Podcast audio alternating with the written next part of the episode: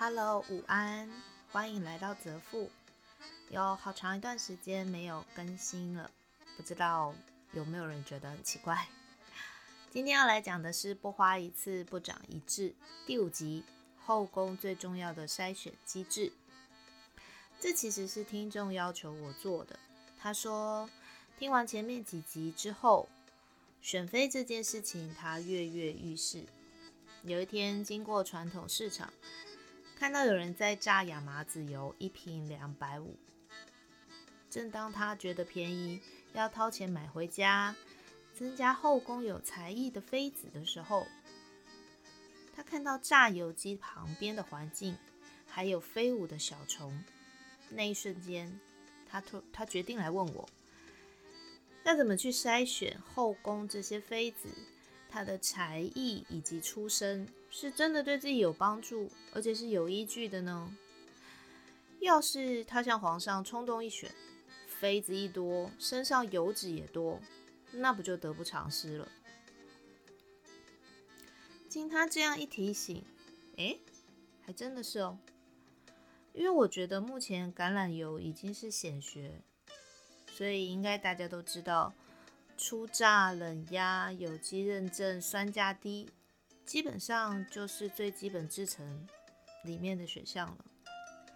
这就好像清朝所谓的八旗制度，如果我们来分，上三旗基本上就是初榨、冷压、有机认证、酸价低那样子的等级了。之前我有听过有人说，他自己家的油是跟中研院合作，用正当取油。虽然我一直没有特别去求证，不过如果假设在这个前提下，正当取油确实是比热压榨油来的好许多。油遇热容易变质，正当的萃取率不高，恒温的情况下，这个选项确实比较迷人。不过你得认真的去求证，而不是别人说就是什么。它就有点像是在上三期的众多满人秀女当中，就有那么一个美人，她除了会骑马射箭之外，还会琴棋书画，是一个非常特殊的例外。不过，其实大部分的油品制造商都已经有了很标准的制成过程，所以我觉得在品质上来说，其实不会有过大的差距。我比较在意的事情，反而是从什么样的过程当中耕种出来的食材，就如同同样都是蒙古贵族的秀女们，用什么样的方式教养出来的女儿，其实左右了对皇帝的帮助力道的大小。我们再来用《后宫甄嬛传》举个例子来说吧。哦，不对，是《如懿传》呢。《如懿传》里面刚刚好有三个来自蒙古的嫔妃：克嫔、颖嫔跟玉妃。克嫔一进宫，其实就是从贵人的品阶；而颖嫔因为阿玛有功，所以一进宫就是嫔的主位。这件事情就是在说所谓的出身。影评就着实比克嫔在蒙古的八旗分级制度上面要来得高。如果套用在选油上面，我来举例给大家听，它就有点像是我们明明知道黑种草油它是出生埃及，埃及算是让它发光发热的地方，但是其实很多地方只要气候地形相符，依旧也可以种出黑种草的区别。这种就像是一种祖先遗传下来的积分，就如同我们说的家世背景。所以各位朋友在选油的时候，除了加工的过程啊，其实你也可以从出生去研究看看。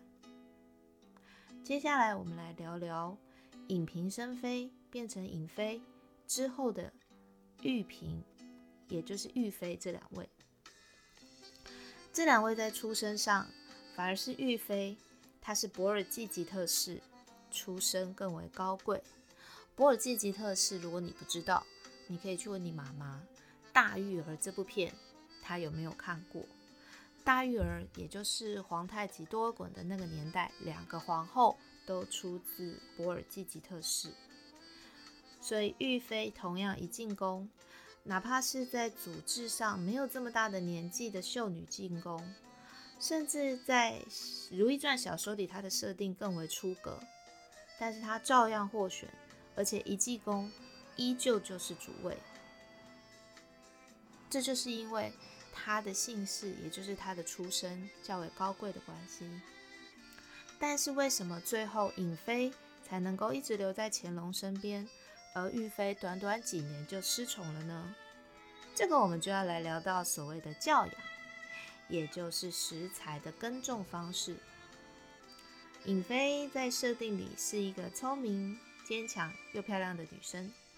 虽然蒙古妃子的势力当时并不大，但是她遇到困难会去寻找解决方式，在环境里善于判断形势，并且用自己真实的样子去跟皇上相处，所以很得宠。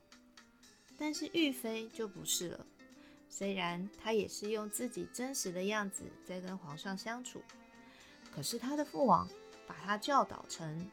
让他成就出很多事情，选择不靠自己，结党营私，爱钻漏洞，甚至为了顾宠，还会想要帮皇上下药。对我来说，这就像是我一直在找的自然农法的食材，无农药、无肥料，下面依照自然土壤、空气、太阳、当地风土以及自身生长力生长的食物。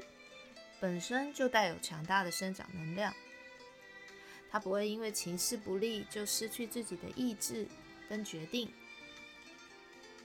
相较于，呃，过度施肥，为了采收或是施撒农药的食材，反而遇到困难，他就会想有药会来喷，长不大就会有人来施肥，我自然就会长大。这样子的概念一样，跟自然生长的食材就会是有一个明显的差距。如果有幸能够遇到一个从生长环境都是纯天然的厂商，自己种、自己榨，而且过程都能够检验，我觉得会是消费者的幸福。目前我就是被这样的幸福包围着。怎么选油？我觉得从这几点来看，算是非常基本了。当然还可以继续刁钻下去，没有问题。但是如果忙碌的人，其实记得这几点就可以了。很多时候，只要你频率对，就会总是有直觉可以遇到好东西。就像选妃嘛，弱水三千，总有一天你会知道那一瓢饮，对吧？好啦，今天就先到这里喽，谢谢大家，拜拜。